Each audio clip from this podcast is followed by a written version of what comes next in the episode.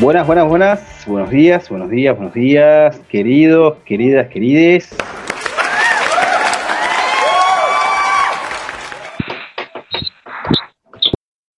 Buenas, buenas.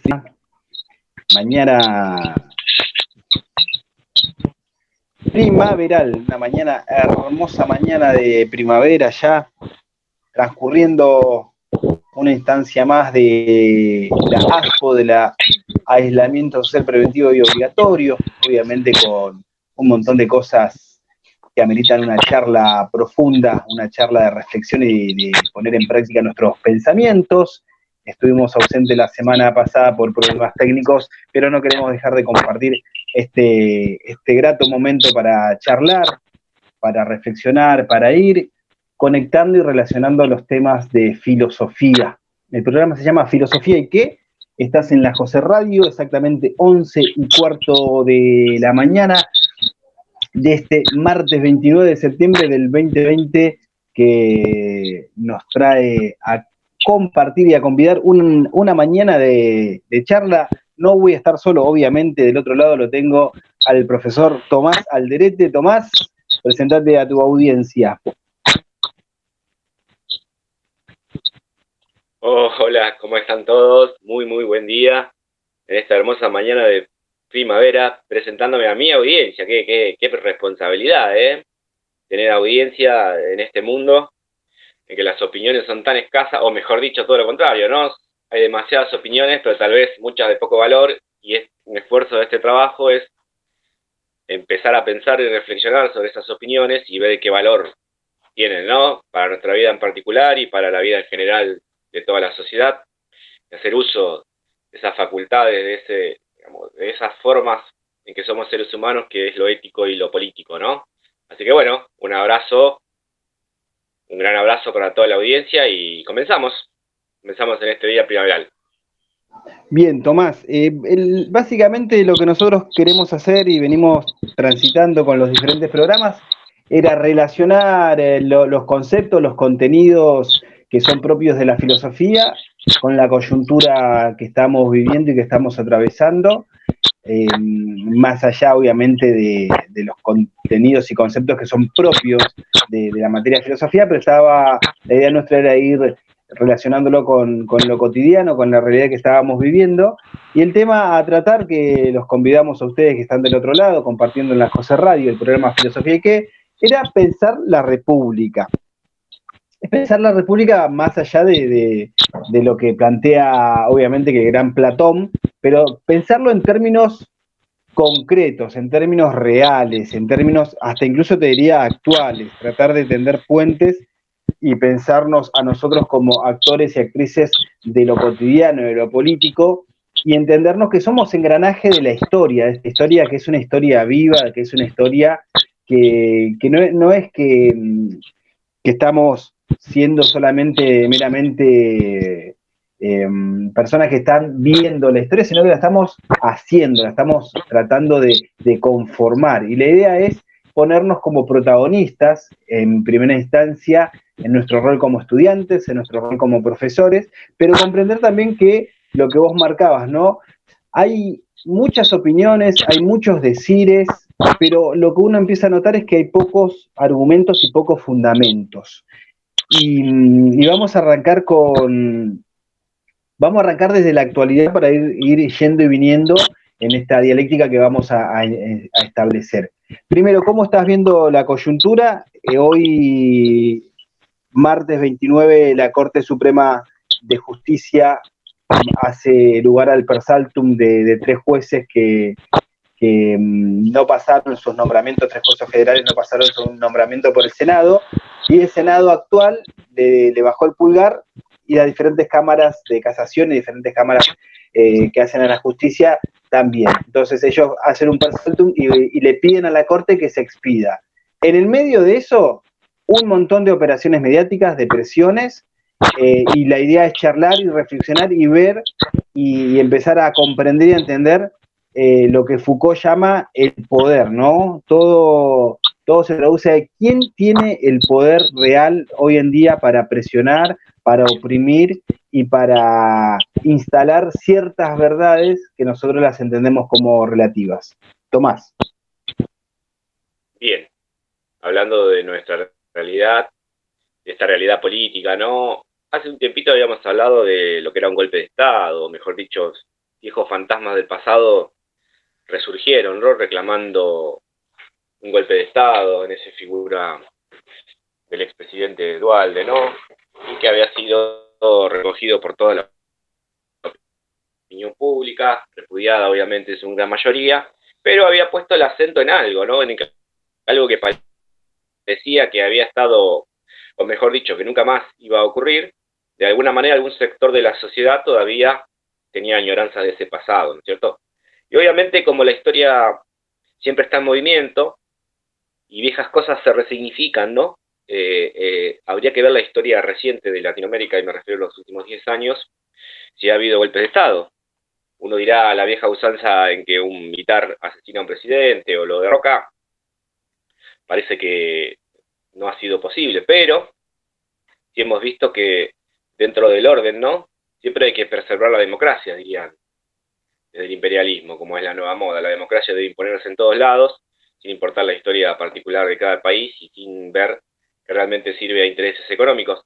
Entonces, el control de la justicia se ha vuelto realmente de, una vitalidad o de una importancia máxima, ¿no? El hecho de que muchos de los presidentes de Latinoamérica, en el caso de, Brasil, recordemos Dilma Rousseff, o el encarcelamiento de Lula da Silva, ¿no? En esa cuestión de impedir un candidato, de poner un presidente, lo que se ha utilizado ha sido la justicia, ¿no?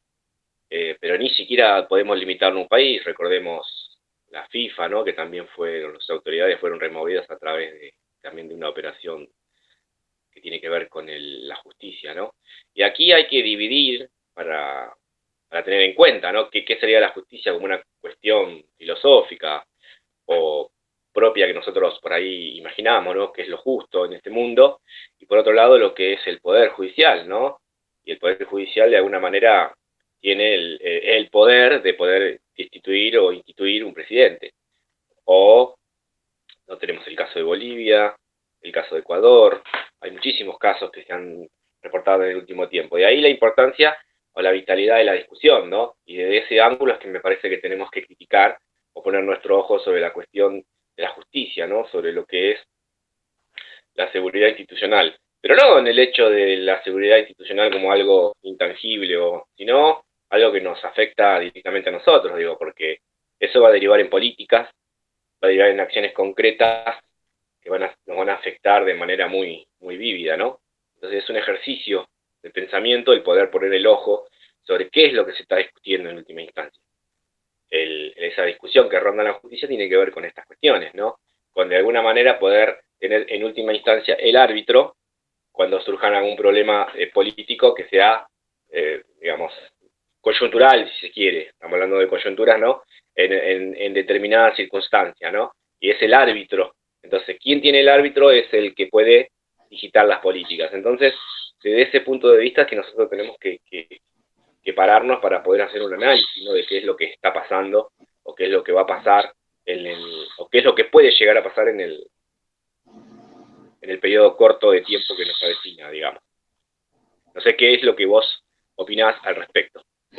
Sí, yo lo, que veo es cómo se construye el sentido de justicia desde ciertos intereses concretos y reales, que son intereses eh, económicos, que son intereses eh, en términos marxistas, intereses de clase, ¿no? Como la clase dominante, que es la que tiene lo, que se puede considerar como todo el andamiaje, todos los medios de comunicación, pueden instalarte un sentido y pueden decirte que lo que vos estás viendo y percibiendo como la realidad, si querés vos en, términos por ahí em, de discusión, eh, de discusión, ¿no? Eh, lo que estás viendo, digo, a ver, hubo tres jueces que fueron puestos a dedos por el gobierno anterior, por el presidente.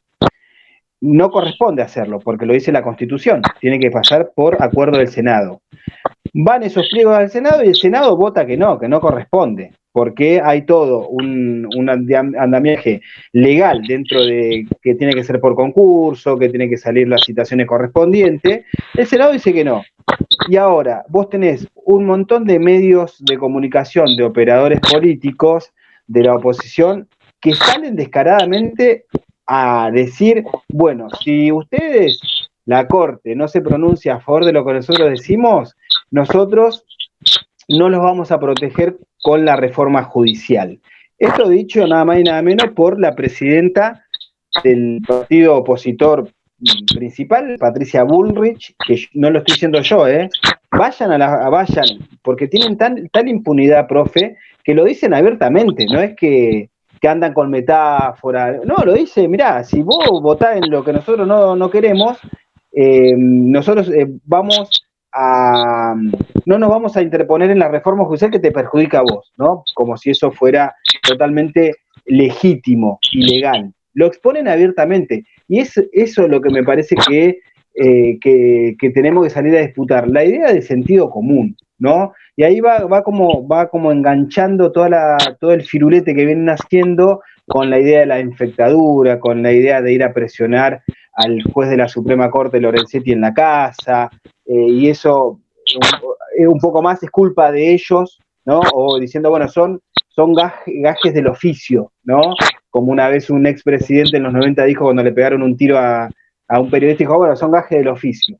Eh, digo, me parece que toda nuestra realidad, o sea, la realidad que percibimos nosotros con los argumentos que podemos tener nosotros está mediatizado. Y la mediatización no corresponde a las clases populares. Estamos siendo interpretados por las clases medias, incluso te diría por las clases altas que están diciendo, yo me voy a Uruguay, pero no me voy a, qué sé yo, a, Canelones, ¿no? Se van a Punta del Este, digo, se van a sus mansiones, se van a esa burbuja y tenés una clase media alta y media baja que repite que como logro esas, esas cuestiones de que está mejor vivir en, Uruguay, ¿no? Y cuando uno empieza a hacer eh, el, correlato, empieza a darse cuenta que antes era Colombia, Colombia se vino a pique, ah, después fue Chile, Chile antes de la pandemia, en marzo, ¿te acordás lo que era Chile, profe? Que era un estallido social porque se empezaron a vislumbrar todas las desigualdades sociales que había. Eh, y ahora, como Chile no puede ser modelo, pasan al modelo tiene que ser Uruguay. Después se verá eh, las características de cada país, que no es ni bueno ni malo, cada, cada país tiene su idiosincrasia, pero lo que voy es cómo nuestra realidad exactamente, cómo nuestras realidades mediatizadas eh, nos, no, no nos permite a nosotros ser sujetos pensantes y tomar posturas, porque yo puedo decir, acepto a la persona que dice, mira, yo creo en la libertad de mercado, porque creo que la libertad de mercado, bla, bla, bla, y creo que, no sé, eh, eh, la meritocracia es el modelo porque fíjate esto, esto, esto, esto y esto. Ahora, respeto más a esa persona que aquel que me dice, bueno, pero ¿por, qué? Y no, porque sí, porque son todos negros, son todos vagos, eh, son todos planeros, y no hay un argumento atrás sólido. Me parece que en la con estos casos, en este caso mejor dicho, está pasando eso. Hay una presión muy fuerte para disputar la agenda del gobierno actual, que obviamente se traduce en, los poderes. Profe, república, ¿a qué se refiere con, la república em, tengo entendido que son el tema de los tres poderes, la división de los tres poderes, pero me gustaría si podés hacer como un análisis de, qué sería la república. Bueno, primero valorar algo que se dijiste al pasar, que es la metáfora, ¿no? Parece ser que en el discurso político cada vez es más chato, más vago, y digamos, los medios de comunicación se encargan de, con esto de la posverdad, que ya habíamos hablado bastante, ¿no? En donde un político puede, de alguna manera, presentarse como una opción de poder, ¿no? En el sentido de que puede representar intereses, ¿no es cierto? Pero no está claro bien qué, es lo que va a representar intereses, sino lo que se está mostrando es una figurita, ¿no? Que se arma. Y la verdad, cada vez esas figuritas son más figuritas, ¿no es cierto? Porque si uno diría que hay un estadista político, un político realmente que está generando pensamientos, que está generando políticas, ¿no? En el sentido de que hay que hacer, la cosa pasa por acá, el bien común, siempre, obviamente el bien común siempre está mediado por la clase, ¿no? Como bien dijiste, son intereses. Pero bueno, de alguna manera tendría él conciencia también de quién es el oponente en, en esta cuestión de la política, donde no hay que destruir al oponente, sino que más bien ganarle en el corto plazo, ¿no? Ese es el, juego de la política, para que el otro pueda en su respuesta generar el, movimiento, digamos, que se generaría teóricamente en una buena política. Y en este caso el uso de la metáfora está desfasado porque el representante de, esos, de esos grupos políticos, la verdad, no le da, hay que decirlo así, ¿no? Cada vez las figuras son más chatas y por eso la idea de decirlo abiertamente. Y eso es una limitación muy grande. Un político, si vamos a Maquiavelo, en el inicio de la política moderna da estrategias, herramientas para nunca nombrar de lleno qué es lo que uno va a hacer. Siempre hay algo a resguardo, hay algo metafórico, hay algo que, indica, pero también puede indicar otra cosa, ¿no? O sea, es un juego que se va dando para llevar adelante qué es lo que queremos en última instancia, que es, que es lograr el poder, ¿no es cierto? Bueno, todo eso parece que está dejado de lado, ¿no? Y en este juego de la, de la república, ¿no? De, esta cosa de la, podemos decir que el nombre se refiere a la cosa pública, ¿no? Eso que nos compete a todos, que nos compete a todos nosotros como ciudadanos, ¿no?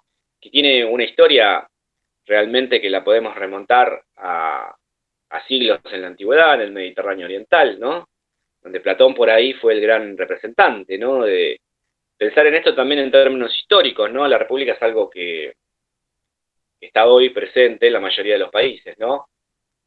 Y que de alguna manera es el juego de las políticas de distintos grupos, distintas clases sociales, por, por tener su oportunidad de hacerse del poder institucional, ¿no es cierto? La República inevitablemente nos refiere a ciertas instituciones, ¿no? Como puede, ser esto que hablamos del parlamentarismo, el poder judicial, o, alguna especie de poder político, ¿no? Que estaría nucleando el poder personal de cierto líder también puede llegar a ser.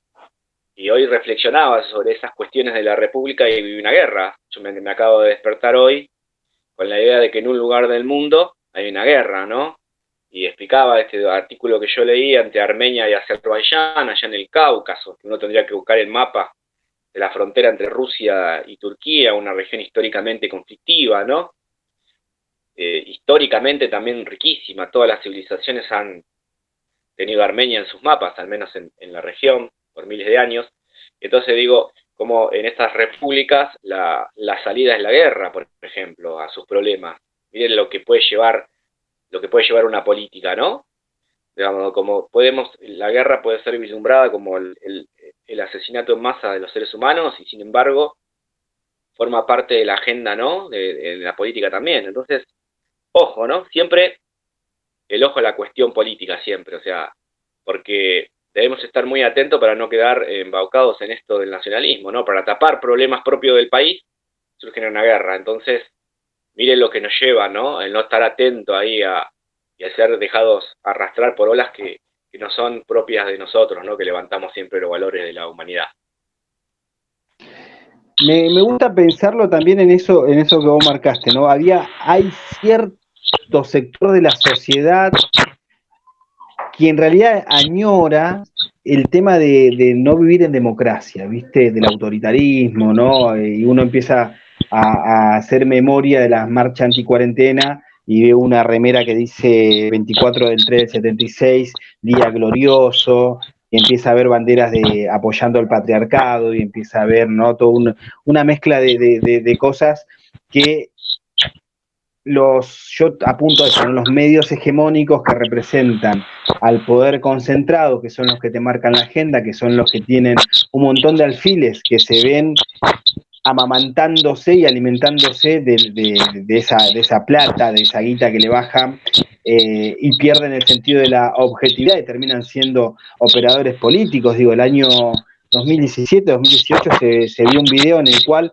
un periodista le hacía la performance a un candidato ¿no? Y después ese periodista se la quería dar de objetivo, es decir, eh, a mí me parece, me parecería un avance y sería muy honesto que cada, cada periodista diga, bueno, yo soy liberal, yo soy comunista, yo soy peronista, yo hablo de este marco teórico, yo creo, ¿no? Porque me parece que, está, estamos como en un, en un momento en el que dicen una cosa y hacen otra, ¿viste? Promueven un, montón de, cosas con la libertad de prensa, eh, pero cuando tienen que sacar ciertos temas de, ciertos políticos no lo tocan, no lo sacan.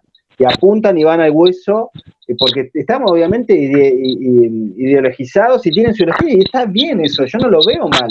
Digo, si no seríamos como robots y cada uno tiene su, doctrina y el tema de no caer en el fanatismo como marcabas vos. Pero me parece que tenemos que, empezar a, desandar ese camino, ¿no? decir, bueno, a ver, ¿cómo puede ser que se instale con tanta fuerza un tema que, incluso yo, yo, pensaba, si el Persaltum, yo te, te pongo en esta situación, profe, si el Persaltum sale a favor de los jueces, ¿no?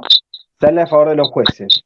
Eso le da pie a que este presidente pueda poner a dedo los jueces de, la Cámara Federal, ¿o no? ¿Y qué pasaría en esa situación si el presidente dice, bueno, dijeron que sí con ellos, bueno, hay 40 vacantes y pongo yo a este, a este, a este, a este? Saldrían a decir que el, gobierno está manejando la justicia.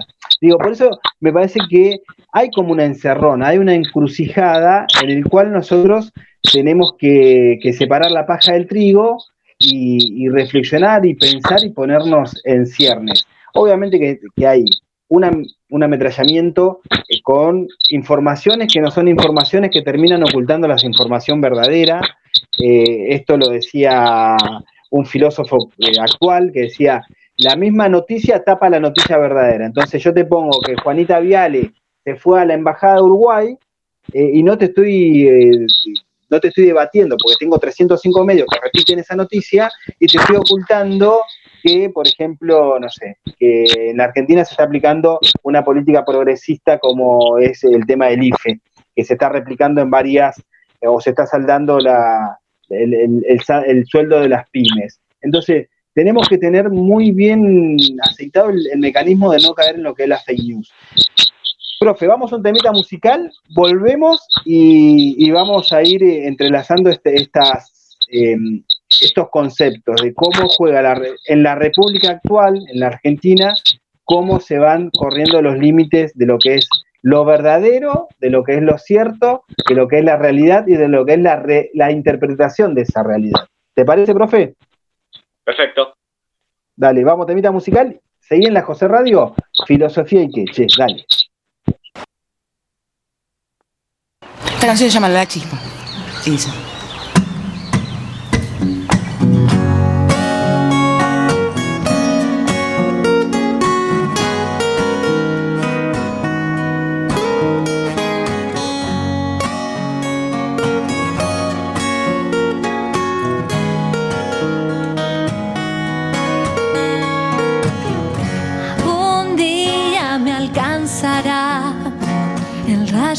partió hacia mí. Chipas del destino lo tienen girando. Madera sobre papel, este fuego tiene que arrancar. Una chispa, la única oportunidad.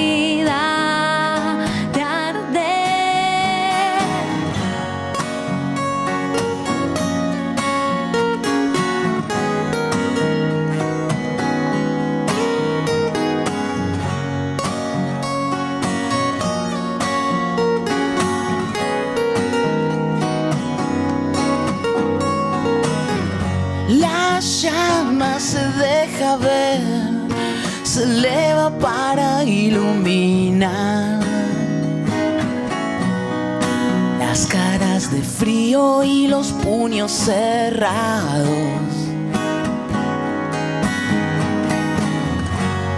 Esgrimo una maldición, es lo único que puedo hacer. Hasta que el calor nos devuelva el aliento.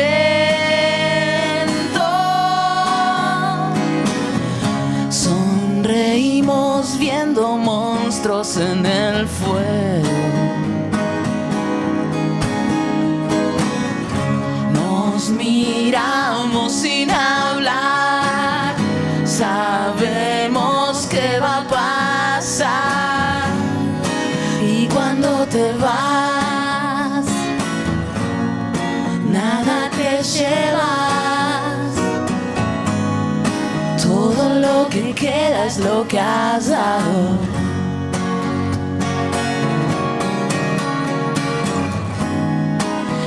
Cuando te vas, nada te llevas.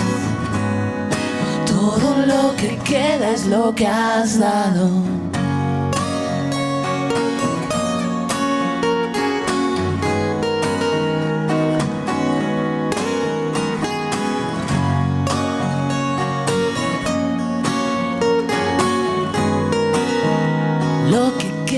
Lo que has dado.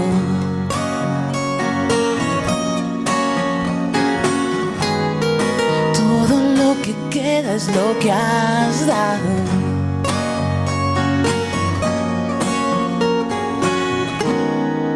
Todo lo que queda es lo que has dado.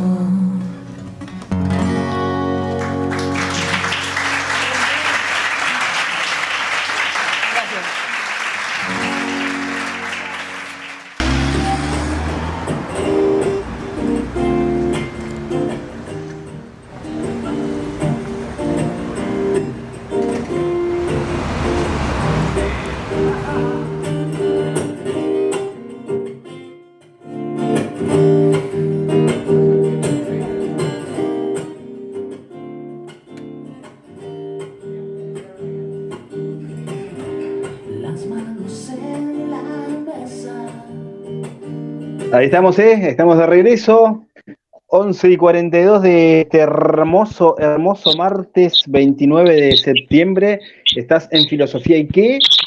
Estás compartiendo a través de Dedos Manos Mágicas Samuel Elías Colque del barrio Bon Giovanni. Nosotros desde dos puntos diferentes de Paso del Rey, aunque creo que es el mismo barrio, creo que es La Quebrada. Y vamos a arrancar con el concepto de justicia. Para Platón, todas las virtudes se basan en la justicia. Y la justicia se basa en la idea del bien, el cual es la armonía del mundo. Así pues, podemos afirmar que la virtud de la justicia para Platón se da de dos formas. Primera, la justicia en general, la virtud del orden, es decir, poner cada cosa en su sitio. Profe, idea de justicia eh, relacionado con, con la actualidad y cómo, cómo eh, no caer en las, en las noticias falsas van a ser los dos tópicos de esta, de esta parte del programa. Te escucho, te escuchamos. Claro. Cada cabal tiene que hacer lo que por naturaleza está llamado a hacer, diría Platón, ¿no es cierto? Una idea de la justicia en que cada cual ocupe sitio, ¿no? Y los que van a mandar, los, que, los políticos que van a mandar, deberían conocer, dice Platón en su República Ideal, ¿no es cierto? Hay una idea entre política y conocimiento, ¿no? Entre bien y conocimiento, mejor dicho. Quien conoce el bien puede aplicar la justa regla lo que correspondería eh, a cada situación, digamos, ¿no? Conociendo el bien en general, si se quiere. Por eso el filósofo ese que, que es el rey filósofo está tan, tan cercano al poder, porque es el que conoce, ¿no? Y el que nos evitaría, ¿no? En esta república ideal, caer en errores, en barbaridades como asesinar al más virtuoso de los hombres. Recuerden que el maestro de Platón, Sócrates, fue asesinado por un gobierno, podemos decir un gobierno popular, si se quiere, a términos tal vez medio anacrónicos, ¿no? Y por eso Platón tenía tanta adversión a que gobierne el que no sabe, ¿no? Según él, ¿no es cierto? Como si solamente era potestad de los, de los sabios el poder gobernar. Este, bueno, entonces, ¿cuál es la regla? Sería, ¿no? ¿Cuál es la regla para alcanzar el conocimiento y por lo tanto poder salirnos de este, este del, error, que es la ignorancia, ¿no? Tenemos dos puntos, dos puntos máximos. Está bueno por ahí traer la idea de la utopía, ¿no? ¿Qué es una utopía? Pensarlo en términos políticos, ¿qué es la utopía? Utopía significa un no lugar. O sea, en un sentido clásico que ha tomado el término, podríamos pensar como que existiría un lugar donde de tan perfecto que es, es como inexistente, ¿no?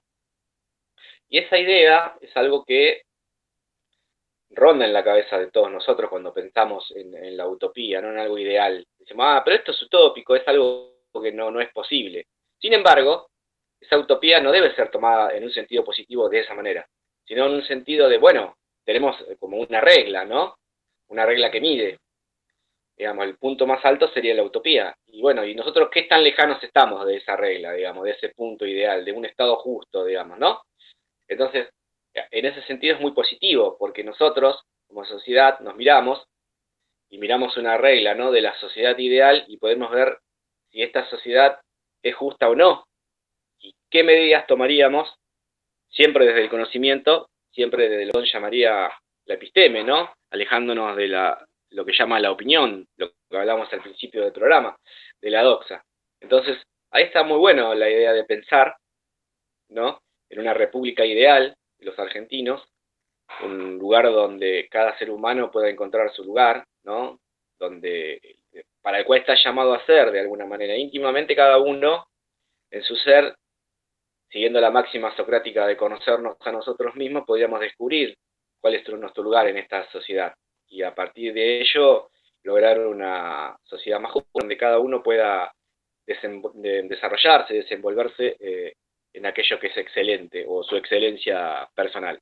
Entonces, después de todo esto que dije, que sonó medio como eh, enrollado tal vez, la idea es esa, ¿no? La utopía en este caso la platónica o cualquier otra que podamos pensar como, un lugar de justicia, ¿no? Donde podamos vernos reflejados y en, ese, en esa diferencia, ¿no? Por eso está bueno Platón, porque el debate, ¿no?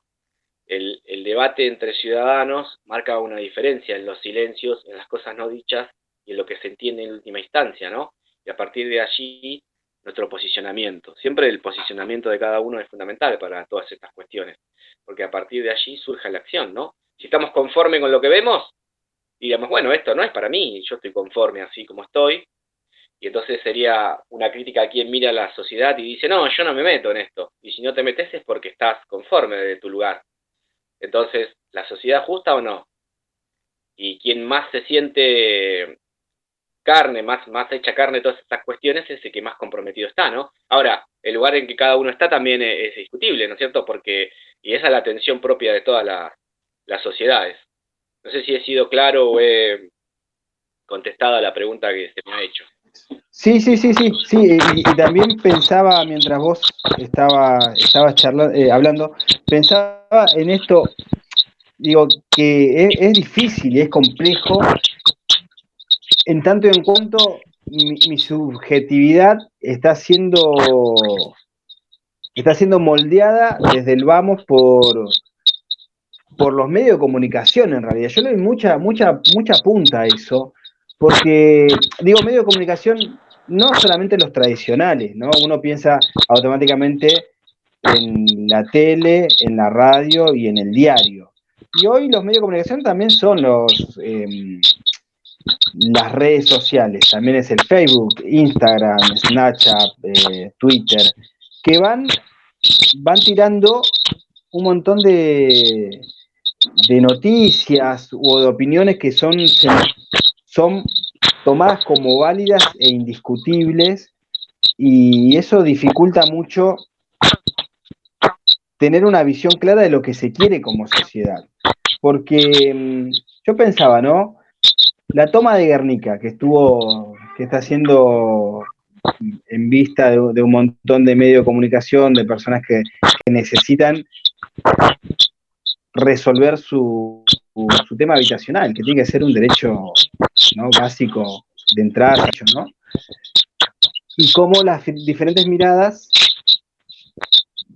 te van, te van haciendo, te van formateando para que vos no termines compadeciendo la, injusticia que, prima ahí, sino que te termines resignando diciendo, eh, bueno, eh, eh, son pobres porque quieren ser pobres, ¿no? Porque acá yo apego a lo que es la meritocracia, el pobre si se esfuerza, llega, ¿no? Y ahí te tiran un par de Carlitos Tevez, te tiran un par de, te sacan algunos de, de la galera y dicen, mira, se esforzó y llegó, ¿no? Igual lo tenía Batistuta diciendo, bueno, acá el esfuerzo, y yo llegué y cualquiera puede llegar. Cuando en realidad es, muy limitado, es muy... Y esa misma noticia, eh, cuando te lo quieren revertir para el otro lado, te lo revierten, ¿no? Te, buscan la vuelta y te hacen eh, pensar lo que ellos quieren pensar. Yo estoy muy de punta con el tema de cómo nuestras opiniones son mediatizadas constantemente y no nos permiten por ahí hacer un análisis de lo que, lo, lo que marca Platón. ¿Qué es lo justo? Porque yo no vi que, haya editoriales estuvieron a punto de vender en Palermo terrenos y se le iban a pasar al, grupo Clarín directamente eh, y una orden judicial lo frenó. Yo no vi ninguna editorial, excepto algunos medios de comunicación, que tampoco eran uh, al hueso, eh, y tampoco veo un análisis histórico de quiénes son realmente los que se quedaron con las tierras de, todo el país, ¿no? Y uno piensa en John Lewis que, se acaba de, acaba de ocupar, eh, se ocupó un lago el tipo, un lago y un río, ¿no? Pero como tiene lobby, como tiene plata para bancar, eso no es una toma, eso es otra cosa, ¿no? Eso es la gente de guita que puede hacer lo que quiere. ¿Cómo se nos va, eh, y a esto, a esto apuntaba, cómo nos van metiendo el sentido común, que es un sentido común que refleja lo que ellos quieren que, que refleje. No sé si me explico, ¿no? No es algo que nosotros realmente, porque si vos empezás a rascar, te empezás a dar cuenta que las desigualdades y que, que el plan social en realidad viene a cubrir algo, el IFE viene a cubrir algo que de otra manera sería catastrófico. Y yo creo que te meten que no, que son todos vagos, son todos planeros, son todos vagos, son todos planeros. Yo que me esfuerzo, yo con mis impuestos, ahora quieren, quieren tocar a los más poderosos, se vienen por, por mi departamento, se vienen por mi, auto, se vienen y, está el comunismo atrás, ¿viste? Te hacen, te hacen todo ese recorrido. Em, Hay una, una cuestión, ¿no es cierto? Tenemos que llamar a la historia, si se quiere, y ver lo que el filósofo Walter Benjamin decía la marcha triunfal, ¿no? Como que la historia de cada país, si se quiere, la historia de la humanidad, pero tomémonos en este país, en Argentina, la historia de la, la historia sirve, dice Walter Benjamin, esa marca triunfal, la marcha triunfal, para justificar un orden de desigualdad, ¿no? O sea, que los dominantes sigan dominando. Y si vamos a la cuestión de la tierra, ¿no es cierto? Un millón de leguas cuadradas a fines del siglo XIX que pasaron a manos de 100 familias, podemos decirle. Entonces ahí tenemos el origen de la desigualdad, que podemos remontarlo incluso tal vez mucho más atrás, al principio mismo de, del surgimiento de, la historia de este país, podemos llamarle. Pero digo, la, llamada conquista del desierto, ¿no? ¿Qué, sería eso? La expropiación de un millón de leguas cuadradas, dirían los cronistas de la época, que pasan a manos de la civilización, ¿no? O sea, una civilización que sigue avanzando hasta el día de hoy, si tomamos la historia en general, y digamos, justificaría ¿no? la apropiación de la mayoría de la tierra del país, que si lo tomamos en términos generales, eh, es un país escasamente poblado, densamente escasa, este, tienen escasa densidad poblacional comparado con otros países, hay una gran cantidad de tierra, digamos, por habitante, donde un país donde por su, por su distribución geográfica tendría que ser de fácil acceso a la tierra, ¿no? Y sin embargo, vemos que ese origen de la desigualdad permanece intacto hasta el día de hoy, ¿no? como hablabas de Lewis, ¿no? Él no es un usurpador, él es un empresario que vino a invertir en el país, cree en el progreso del país y se esfuerza, ¿no?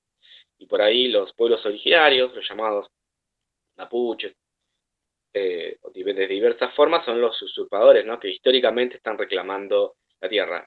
También se suma que el nacionalismo, que no son argentinos, no sé cuántas cosas más, y con el tema de, las tomas de tierra del Gran Buenos Aires, lo mismo, digamos, la presión que existe poblacional por acceder a la vivienda, y una vivienda que se encuentra vedada, porque todo el mundo sabe que la tierra está valorizada en dólares, ¿no? Y digamos, ese derecho que no se cumple, ¿no? Viene a mostrar sobre el tapete una de las injusticias que arrastra el país. Y entonces son esas verdades a medias que lo hay que tener en cuenta, ¿no? Uno diría, bueno, pero la usurpación está mal, ¿no? ¿A quién le gusta que le saquen lo suyo? Pero en realidad, eh, eh, en realidad lo que está de, fondo es lo otro, no, no esa cuestión, porque nosotros no nos van a venir a sacar lo nuestro, digamos, porque ya no nos lo están sacando de otra manera, quiero decir. O sea, la expropiación de, digamos, de los grupos de poder pasa todos los días, digamos, si se quiere, cuando nos bajan el salario y cuando nosotros tenemos que pagar una crisis que nosotros no generamos, digamos, y la riqueza del país que nosotros producimos como trabajadores es expropiada día a día por unos cuantos eh, grupos de poder concentrados. Entonces, digo, habría que desarmar ¿no? la discusión y poner sobre el tapete todas las cuestiones y no tomar una verdad media e ir con eso e intentar convencernos de que todo pasa por ese solo punto, ¿no? En defensa de la propiedad privada. ¿Quién vas a saber qué quiere decir en ese contexto, ¿no? En el contexto de un trabajador. Sí, lo otro deberíamos tener en claro lo que sería ¿no? la propiedad pública, ¿no? Lo que, lo que nos, nos pertenece a todos. No sé si, eh, si estarías de acuerdo con lo que acabo de decir o, estaría en coherencia con lo que venimos discutiendo. Sí, sí, sí, a mí me parece que, por eso yo lo que vengo planteando es, hay una generación que, que, nació con las redes sociales como la, socialización primaria en tanto en cuanto a las noticias, ¿no? En, tanto en cuanto les llega eh, la comunicación de, los, de lo que nosotros entendíamos como diarios, radios, televisión. Y se opera mucho en eso, se opera mucho con, con los recortes, con las fake news, opera mucho con la, la naturalización y la normalización de ciertos eh, conceptos que tienen hasta tinte fascista tranquilamente, ¿no? En, un plano de, historia, si se quiere. Eh, entonces, es, donde nosotros también tenemos que, salir a disputar ese terreno, ¿viste? Salir a decir, bueno, eh, tenemos cosas para decir, las hacemos y, tenemos esto para también que, no haya del otro lado la, única voz, y la otra vez hablábamos de eh, discurso, el discurso único, ¿no? la única voz que tienen con el peso de, verdad, por decirlo en, términos filosóficos, es las de ellos. Y la verdad que cuando uno empieza a, leer, empieza a investigar, nos damos cuenta que, hay intereses, intereses creados e intereses ideológicos. Profesor, 11 y 57 de esta mañana, ¿qué tema vamos a ir cerrando el programa? Porque ya arranca eh, el, programa de, de Nación, el seguimos educando, seguimos aprendiendo. Eh, profe, ¿qué, banda musical compartimos recién? Un tesoro nacional hemos compartido, así nomás. Un tesoro nacional como Flo Palestani, una artista, una cantautora argentina, la verdad, yo creo que lo mejor que ha dado este último tiempo. Y obviamente por ahí no tan masiva como se merecería, ¿no? Pero la verdad que la escuché hace un, par de años, o un año tal vez, y de una sensibilidad que me ha conmovido, por lo tanto he decidido compartir, ¿no? Con todos los, miles de oyentes que tenemos, la idea, esta banda, digamos, esta, esta artista, más que esta banda, ¿no? Y ven, está con otros artistas también, para que, bueno, sigamos en esta idea de mostrar la pluralidad, ¿no? pluralidad de artistas nacionales y extranjeros que pueblan la cultura popular. Perfecto. bueno, Profe, Tomás, te hago la invitación, obviamente que ya... Este, sí, vamos al cierre. Me gustaría charlar... De los medios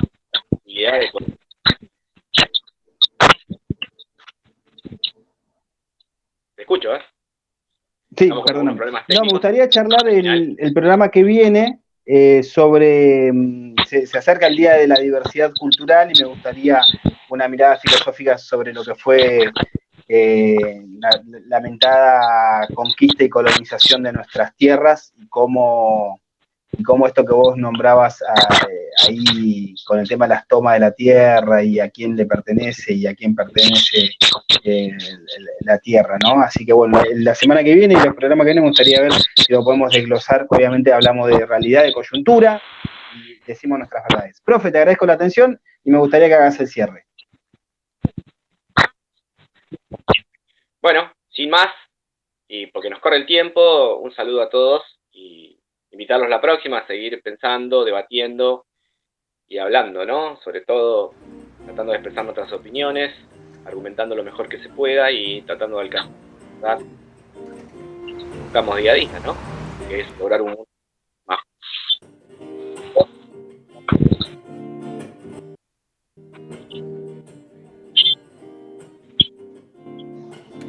Listo, nos vemos martes que viene, quédate en la José Radio. Chau, chau, chau. Manos en la mesa, las cartas en la